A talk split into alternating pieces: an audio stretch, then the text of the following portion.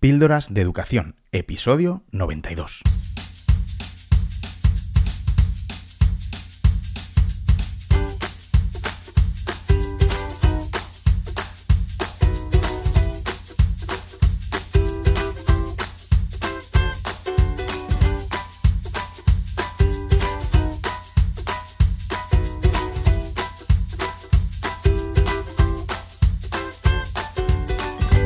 Estás escuchando Píldoras de Educación, un podcast sobre innovación y cambio educativo. Yo soy David Santos. Juntos podemos mejorar la educación un poco cada día. ¿Me acompañas?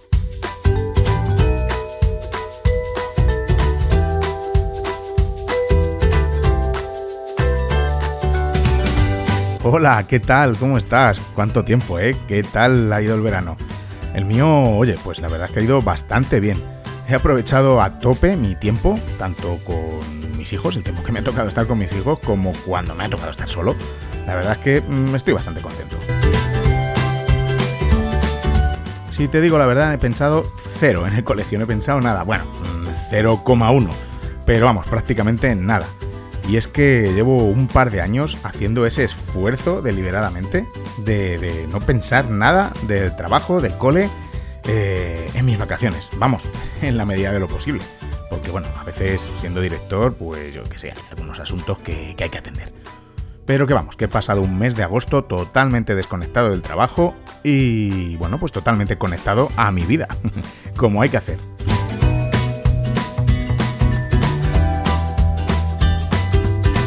Pero como ves, acabo de romper esta simbiosis con mi naturaleza y, aquí me tienes, haciendo un episodio.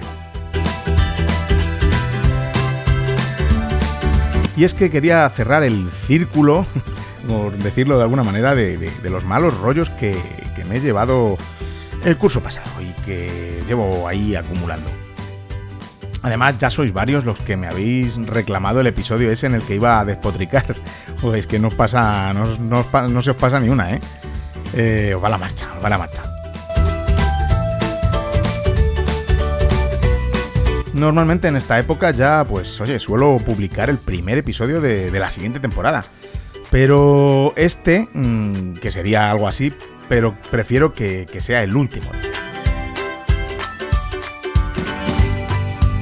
Pues te cuento que este episodio iba a salir antes de, julio, pero bueno, primero que no, me, no, he podido, no me ha dado la vida, y luego, bueno, pues tenía escrito el guion, lo rehice como dos veces eh, pero no me convencía, así que preferí dejar enfriar mi cabeza y bueno, pues yo creo que así mejor.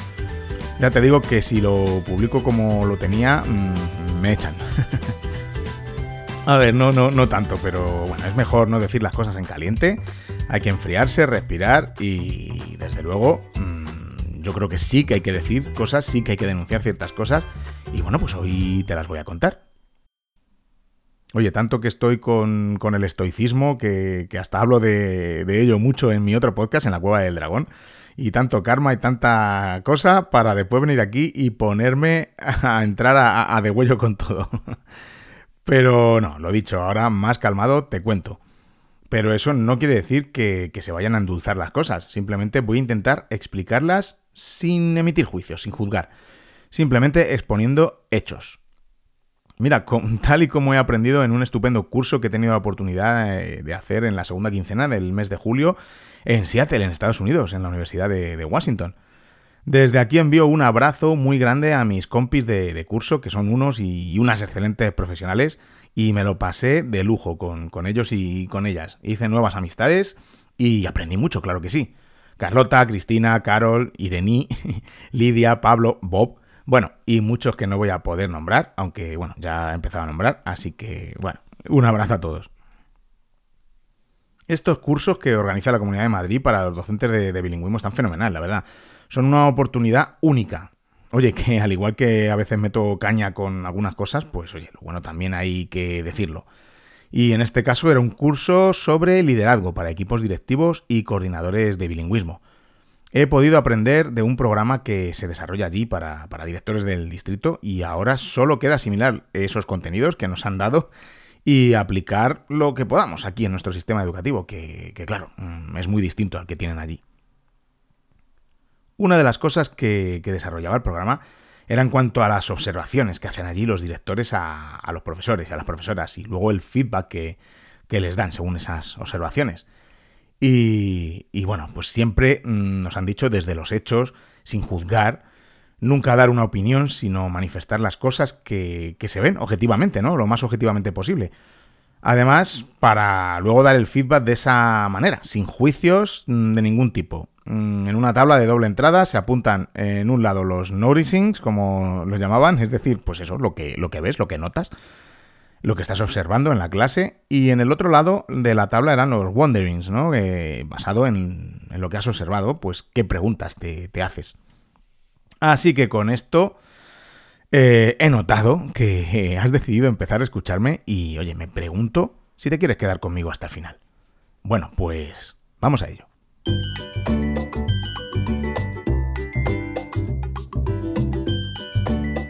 Píldoras de educación con David Santos, porque otra educación es posible. Hay muchas cosas que me están chirriando últimamente en educación. Bueno, siempre me han chirreado. Yo creo que estos seis años que llevo de podcast siempre he estado eh, despotricando, ¿no? Y diciendo todo lo que, lo que me preocupa o lo que no me gusta. Y ahora mismo, pues bueno, pues empezando por la tecnología, los planes de digitalización y acreditación de la competencia digital mm, eh, de los docentes, eh, que ya te conté en el episodio anterior y bueno, vamos a tener que seguir hablando de ello, em, pasando por la administración y la inspección educativa, y bueno, terminando también, claro que sí, en, los centros con, pues, con algunos, algunas profes o algunos, algunas directores y directoras, que menos mal, que yo creo que, son los menos. Y bueno, mm, yo ya no me meto en política porque primero es un tema que me cabrea soberanamente. Y bueno, porque lo digo y lo repito hasta la saciedad, me he vuelto muy apolítico en los últimos años. Eh, sí que es cierto que no entiendo tampoco mucho de política y bueno, para un ignorante como soy yo, mm, solo veo a personas en los distintos partidos y, esas personas no las veo mm, realmente preocupadas por, la educación. Porque, bueno, al final los que sí que sabemos somos tú, soy yo, que estamos a pie de aula cada día. Y bueno, y no me gusta tampoco que tal o cual partido político se apropien de, esta u otra idea de educación. Yo solo apuesto por lo que creo que es una buena educación, y que si me sigues ya sabes por dónde voy. Y mi idea de buena educación se enturbia con ciertas cosas que ocurren en el día a día de, los centros y, que como te dije, pues me chirrían y bueno, me, cabrean, me enfadan bastante. Tanto que a veces me han hecho perder la fe en esta que es mi vocación. Bueno, casi. De momento no lo han conseguido, pero es que a veces ha estado muy cerca, de verdad. Todo lo que voy a contar ahora en el podcast son realidades, no es ficción. Aunque, bueno, alguno de los hechos que te contaré mm, sí que parecerá ficción y ojalá, ojalá lo fuera. Pero no, es real, son hechos reales. Y son hechos que, bueno, algunos me han pasado a mí y otros me han contado amigos, ya sabes. Podría este constituir un episodio como el que publiqué por Halloween, que se llamaba Historias de Terror Educativo. No sé si recuerdas, porque bueno, realmente da mucho miedito.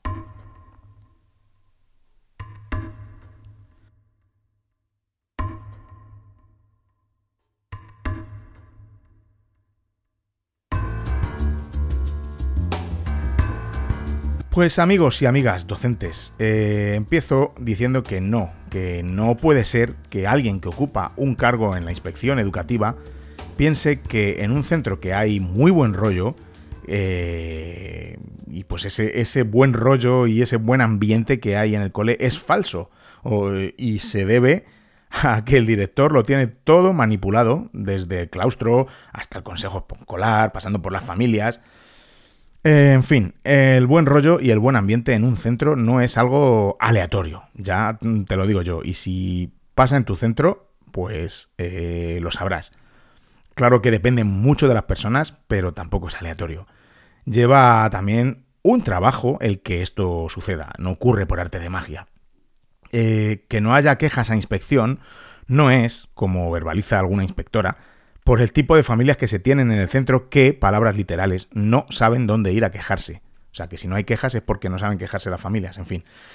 Y En vez de juzgar sin saber, porque al menos en mi centro no ha venido nadie a inspección, de inspección a, interesarse cómo funciona el centro desde dentro, cómo lo hacemos, cómo, eh, por qué existe este buen ambiente, ¿no? ¿Qué cosas hacemos? ¿Cómo lo llevamos? Nadie, nadie ha venido a, a verlo ni a preguntarlo. Papeles sí, mucho, pero eso no. Entonces es imposible juzgar sin conocer. Y aunque lo conozcas, si tienes preguntas acerca del funcionamiento del colegio, que pues se formulan, intentando quitar cualquier atisbo de juicio en las palabras. Pero eso a algunos les es muy difícil. Nos encanta, nos encanta criticar y hablar sin saber. Y simplemente con decir que hay algo raro en el colegio, porque no es normal que haya un buen ambiente y que el director es un manipulador, pues ya está. Esa es la explicación que se le da al buen ambiente de, un colegio. En el curso que acabo de hacer este verano nos decían que, un líder lidera tal y como es. Y, y, bueno, pues yo creo que es totalmente cierto. Y es que eso se nota en los centros cuando ves que en general se refleja el carácter de los líderes en el funcionamiento del colegio.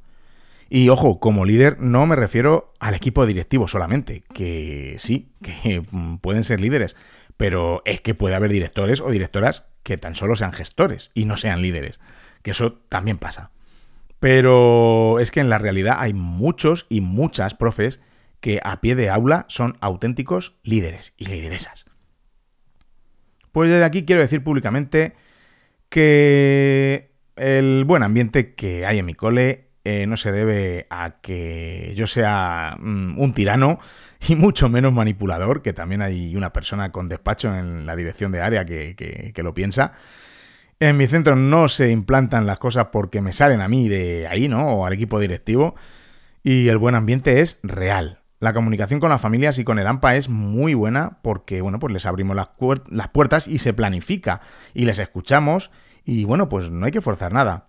Por supuesto que tenemos nuestros problemas, nuestros malos rollos, nuestras discusiones eh, de vez en cuando. si no, no sé, habría ahí un problema, ¿no? Pero yo como director, pues eh, claro, pues no le caigo igual de bien a todo el mundo, a todas las familias, ni mis decisiones gustan a todos, por supuesto, faltaría más. Pero bueno, mm, yo intento resolverlo de la mejor manera que sé, que es afrontándolo y hablando, e intentando ponerme en los zapatos de, la otra persona o en la otra postura para poder ver los diferentes ángulos del problema y poder resolverlo.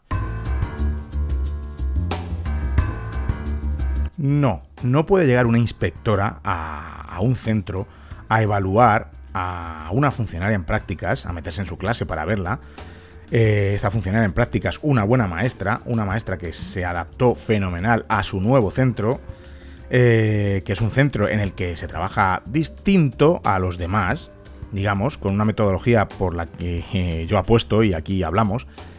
Y después de verla en clase, baje al despacho del director, la inspectora, como una furia, con la misma profe, a decir que lo que ha visto en la clase ha sido horrible, que no ha tenido el control de la clase en ningún momento y que, bueno, pues que no sabe qué hacer con sus prácticas, si aprobarla o no. Una profesora que estaba en esa clase, eh, estaba apoyando, que, la verdad es que es mm, una crack en, el proyecto educativo del colegio, eh, le dijo al director que, esa clase fue perfecta, que, que, fue todo fenomenal, todo atendiendo al proyecto educativo y bueno, pues hizo una asamblea al principio, unas actividades de movimiento, pues conjugadas con unas más tranquilas, eh, todo aderezado con trabajo cooperativo teniendo en cuenta la diversidad de, los alumnos. Bueno, eh, que fue muy bien, vamos. Pero resulta que eso no le gustó a la inspectora, porque, bueno, para ella no tenía el control de la clase. Además, según esta inspectora, no puede ser que hubiera una niña que estaba llorando, no quería hacer las actividades y bueno, pues la profe le dijo que no pasaba nada, que no las hiciera. Así, decía la inspectora y que no puede ser que la niña se ponga por encima de la profe, que no puede ser. Pero me cuentan que esta niña, de 7 años, por la mañana tuvo una conversación con su madre antes de, de ir al colegio. Algo había ocurrido en su casa. Algo malo, algo grave. Y la mamá le dijo que no contara nada en el cole porque si no iba a venir la policía y las iban a separar y que se iba a quedar sin mamá. La niña entró en, la clase aterrorizada, llorando, temblando, no quería entrar. Y a los minutos de, tranquilizarla entró una inspectora a esa clase. pues bueno, pues para mí la profe lo hizo perfecto. Pero ¿cómo va a tener la niña la cabeza para, mm, yo qué sé, pues hacer la actividad que, que se haya planteado en la clase? Qué fácil es juzgar la actuación de esta profe sin conocer el contexto, sin preguntar, eh, sin, saber el proyecto educativo y cómo se trabaja en este cole. La profe le dijo que si necesitaba algo a, la niña que le avisara y que cuando estuviera preparada para las actividades que se incorporara sin problema. Estaba la inspectora ahí y, bueno, pues eh, se sintió un poco intimidada esta profe, pero lo normal hubiera sido afrontar el tema en el momento. Pero claro, eso para la inspectora hubiera sido una pérdida de tiempo absoluta.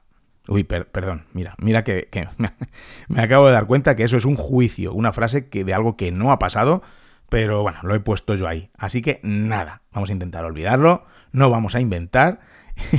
Veis que estoy haciendo un esfuerzo muy grande para no jugar, pero oye, a veces me sale solo. Pues seguimos con, hechos y realidades. Esta inspectora le dijo al director que esa maestra, eh, bueno, en realidad dijo esta niña, pero bueno, tenía que ver a otros profes en el aula y le preguntó que quién era el mejor profesor o profesora del colegio. El director, atónito, le contestó que, bueno, pues que depende de lo que considere, lo que se considere un buen profesor. Y, a ojos de quién. Eh, la inspectora se molestó. Mm, creía que le estaban juzgando a ella. Mm, y bueno, pues el director siguió defendiendo a esta maestra y según iba defendiéndola con argumentos eh, y rebatiendo las cosas que, que ponía en tela de juicio la inspectora, pues ésta se ponía más nerviosa y decidió dejar al director en su despacho y reunirse solo con la maestra y su tutora de prácticas, mm, que era otra profe del mismo cole, porque dijo que no tenía que reunirse con el, director, que solo era una deferencia para con él. Así que siguieron su reunión. Siguiendo con la misma historia de antes, pero ahora una alerta, esta sea quizá la cosa más grave que he escuchado nunca de, una inspectora. Eh, bueno, yo no, mm, mi amigo, mm, ya sabes. Después de estar reunidas, inspectora, maestra en prácticas y su tutora de prácticas llaman al director para decirle que han decidido que va a venir a verla otra vez más adelante, pero que ya cuando venga... Mmm, pues se la juega, se la juega, que es la última vez que va a venir a verla, y que se tienen que sacar del aula a los niños y niñas con necesidades y a los más disruptivos para poder ver a la profe en una clase normal. Sí, sí, sí, esto es verdad, no me lo estoy inventando. Palabrita, ¿cómo te quedas? Bueno, yo he dicho que no voy a emitir ningún juicio, mm, pero me estoy mordiendo la lengua mm, que hasta me sangra. Una vez la inspectora se había ido, el director tranquilizó a la maestra, bueno, una vez que se tranquilizó él, porque eso era de, traca, y dijeron que iban a hacer lo posible porque aprobara las prácticas. Si seguían rebatiendo a la inspectora, veían que la cosa se complicaba, porque cada vez que le rebatían algo en lo que el director estaba seguro que tenía razón, eh, la inspectora se cerraba más en banda. Así que cuando volvió la inspectora a ver a la maestra, un par de meses después, se salieron los niños con necesidades, se preparó una clase de lo más tradicional, em, con cosas que ya se sabían los alumnos y las alumnas que quedaban en la clase y que luego estuvieran trabajando en una ficha lo más en silencio posible. Y sabes qué, ¿no? Pues la inspectora salió muy contenta y emitió el informe positivo y la maestra volvió a hacer las cosas como estaba haciéndolas siempre. Ahora sí que va mi opinión. ¿No te parece que es una pena que algunas personas de la inspección, por, no generalizar, porque iba a decir mm, que los inspectores o las inspectoras, pero no, mm, yo espero que no sea así, estén tan alejados de la realidad de las aulas que nos hagan hasta, pues, engañarles algunas veces, ¿no? ¿No crees que aquí hay algo que funciona muy mal en este sistema cuando cada vez más centros no rebaten a su inspector o a su inspectora? Mm, para no, pues eso, para que no se pongan de la manera que se pone y o le entreguen el papel, los papeles que piden, hacen las modificaciones pertinentes de lo que les piden y luego la realidad del centro es otra totalmente distinta. ¿No te parece una pena que no haya inspectores e inspectoras a los que se les pueda rebatir, que se pueda hablar honestamente con ellos o con ellas y que rememos juntos en la misma dirección, todo por la mejora del aprendizaje de, nuestros niños y de nuestras niñas. Bueno, estoy seguro que existen, que existen, y a ver los haylos. Eh, solo que yo no he tenido el placer. ¿No te parece de lo más grave que has oído en tu vida como profe, como docente, que un aula sin los niños o niñas de necesidades es un aula normal? ¿Qué es un aula normal? Bueno, hasta aquí mi comentario sobre los hechos porque si no, eh, si sigo hablando, mm, me inhabilitan.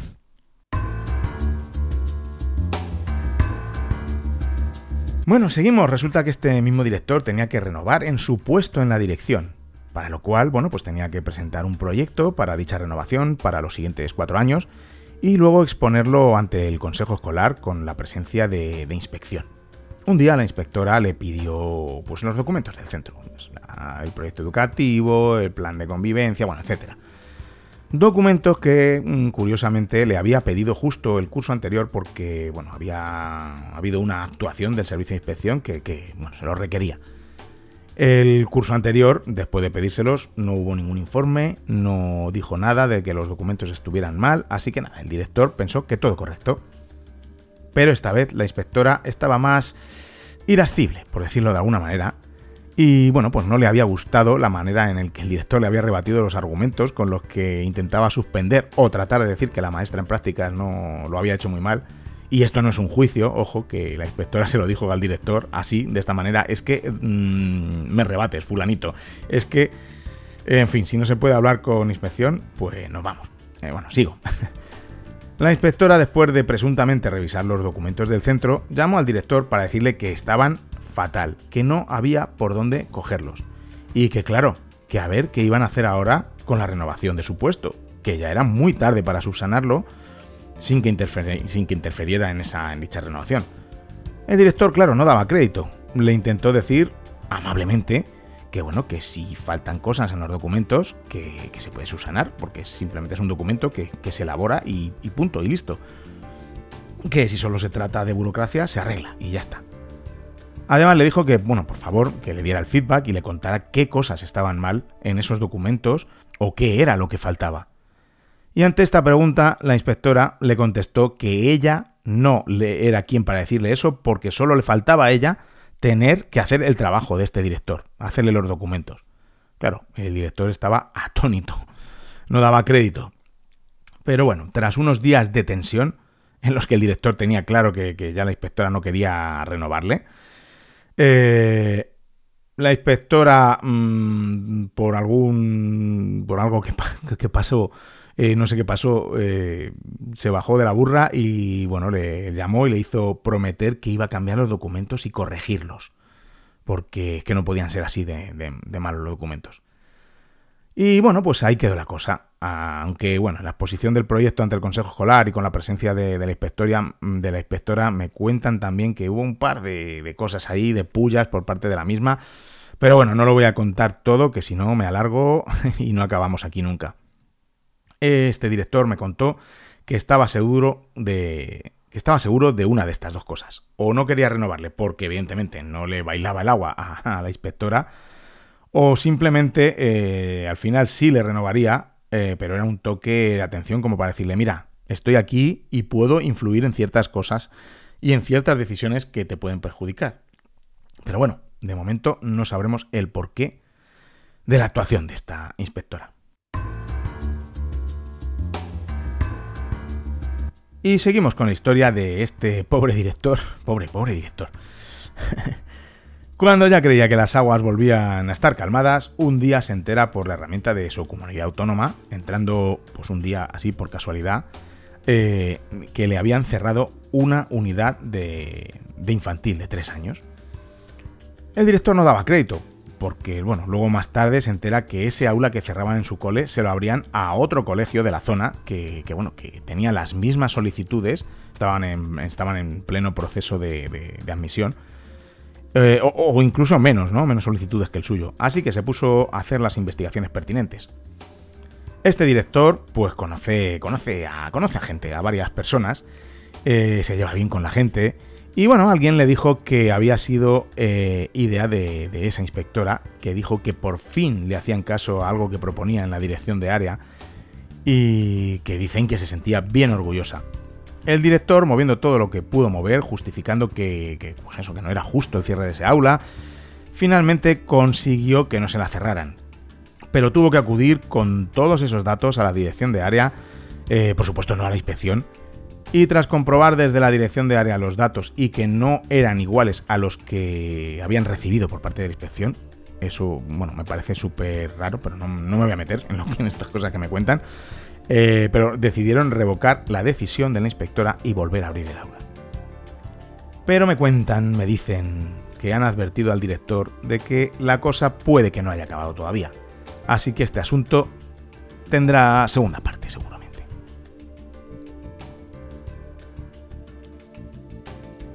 Me cuentan, me cuentan que esta inspectora, ante una baja de un director, se quejaba al equipo directivo que quedaba en el colegio, eh, diciendo que, es que era mucho tiempo de baja lo que estaba este director, que nunca había tenido un director mm, tanto tiempo de baja. Pero es que también una directora que conozco y que, ha tenido a esta inspectora, eh, pues esta directora se quedó embarazada y la inspectora, delante de ella, reunida con ella, Mm, le dijo, bueno, supongo que te cogerás solo lo que te corresponde con, por la maternidad, ¿no? Además, sabes que, lo puedes repartir con tu marido, ¿no? Porque, bueno, lo de la lactancia, pues ya no te lo cogerás, ¿verdad?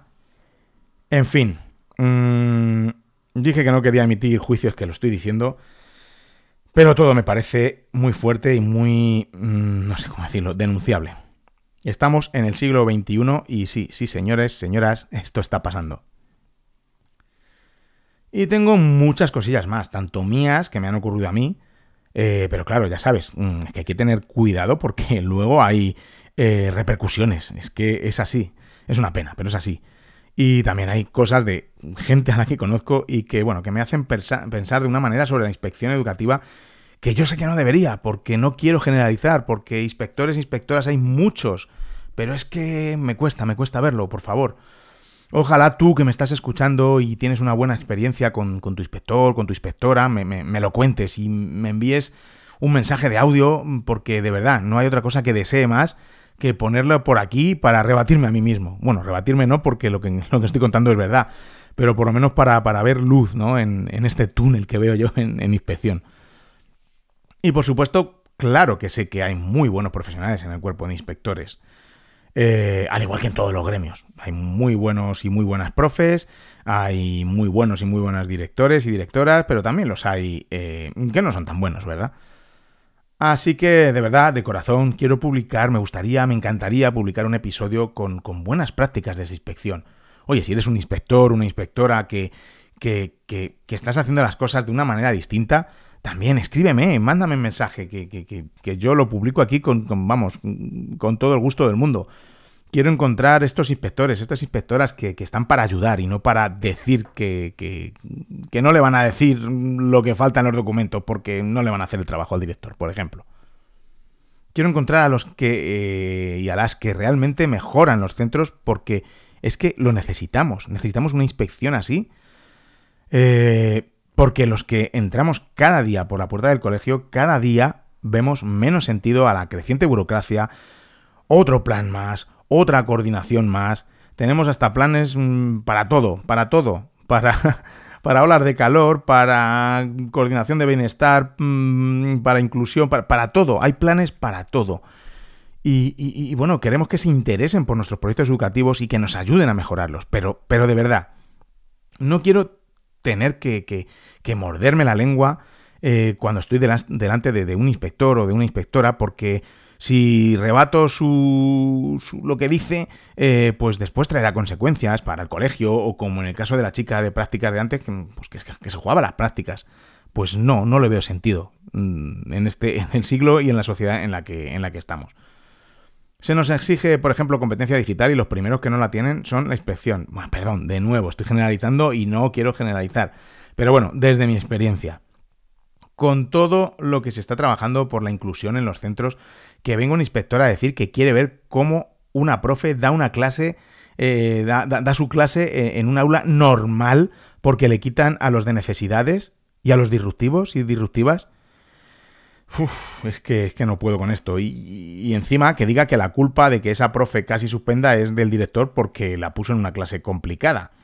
Que me consta que no era así. Y perdón porque esto se me olvidó también mencionarlo, pero es un detalle que también, que también cuenta. Y bueno, y que la misma inspectora le comente por el pasillo a ese director al ver una profesora de PT con dos alumnas de necesidades, decirle, ay, fíjate, estos dos son de necesidades. Pues fíjate que, mira, mira, es que no lo parecen, parecen normales. es que, es que hay un problema muy gordo. Aquí hay un problema muy gordo. Me parece muy fuerte todo esto y quería hacer este episodio para denunciarlo, para ponerlo de manifiesto y que tú que me estás escuchando me des tu opinión. Esto ayuda a mejorar la educación por la que estamos luchando. Y, sé que me faltan muchos detalles de, estas actuaciones, muchas cosas que sé y no las cuento y otras que, que no sé, claro. Pero realmente, mm, lo vuelvo a repetir, en el siglo en el que estamos, en la sociedad en, el que, en la que estamos y que pasen estas cosas, de verdad. En fin, ya me lo he sacado encima y ahora solo quiero empezar el curso con mucha tranquilidad y mucha alegría que, oye, que siempre empiezo muy optimista, pero oye, a veces me dura unas horas el optimismo. Espero que esta vez no, que, que aguantemos hasta Navidad con el optimismo y luego volvamos a recargar energías.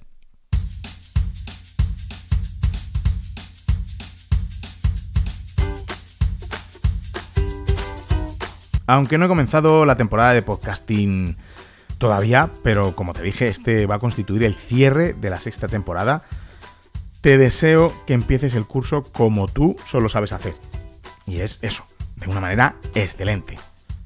Este es tu curso. Espero que tengas un muy feliz curso, lleno por supuesto de aprendizajes y muy buenos momentos para tus alumnos y tus alumnas y para ti, por supuesto. De verdad que espero tus comentarios sobre estas cosillas que te he contado hoy por aquí. No sé si has vivido algo parecido, si te parece flipante, si no te extrañan para nada. ya sabes que me puedes encontrar en Twitter o, uy, perdón, en X, qué locura, ahora no se llama Twitter. Pero vamos, lo que anteriormente conocido como Twitter e Instagram me puedes encontrar como arroba davidsantos-a y si quieres en Telegram buscarme también como arroba davidsantos y podemos hablar de estas y muchas cosas, lo que quieras. En Telegram también tienes el grupo de píldoras de educación, que a ver si este año le, damos un poquito de, caña. Y, bueno, por Telegram o por cualquier medio me puedes enviar tu mensaje de audio, que sabes que eso, eso sí que me encanta. Lo dicho, te deseo lo mejor para este curso y espero que nos escuchemos muy pronto con el comienzo de la séptima temporada de Píldoras de Educación. Un abrazo enorme. Y recuerda, con tus píldoras podemos hacer que la educación goce de la mejor salud.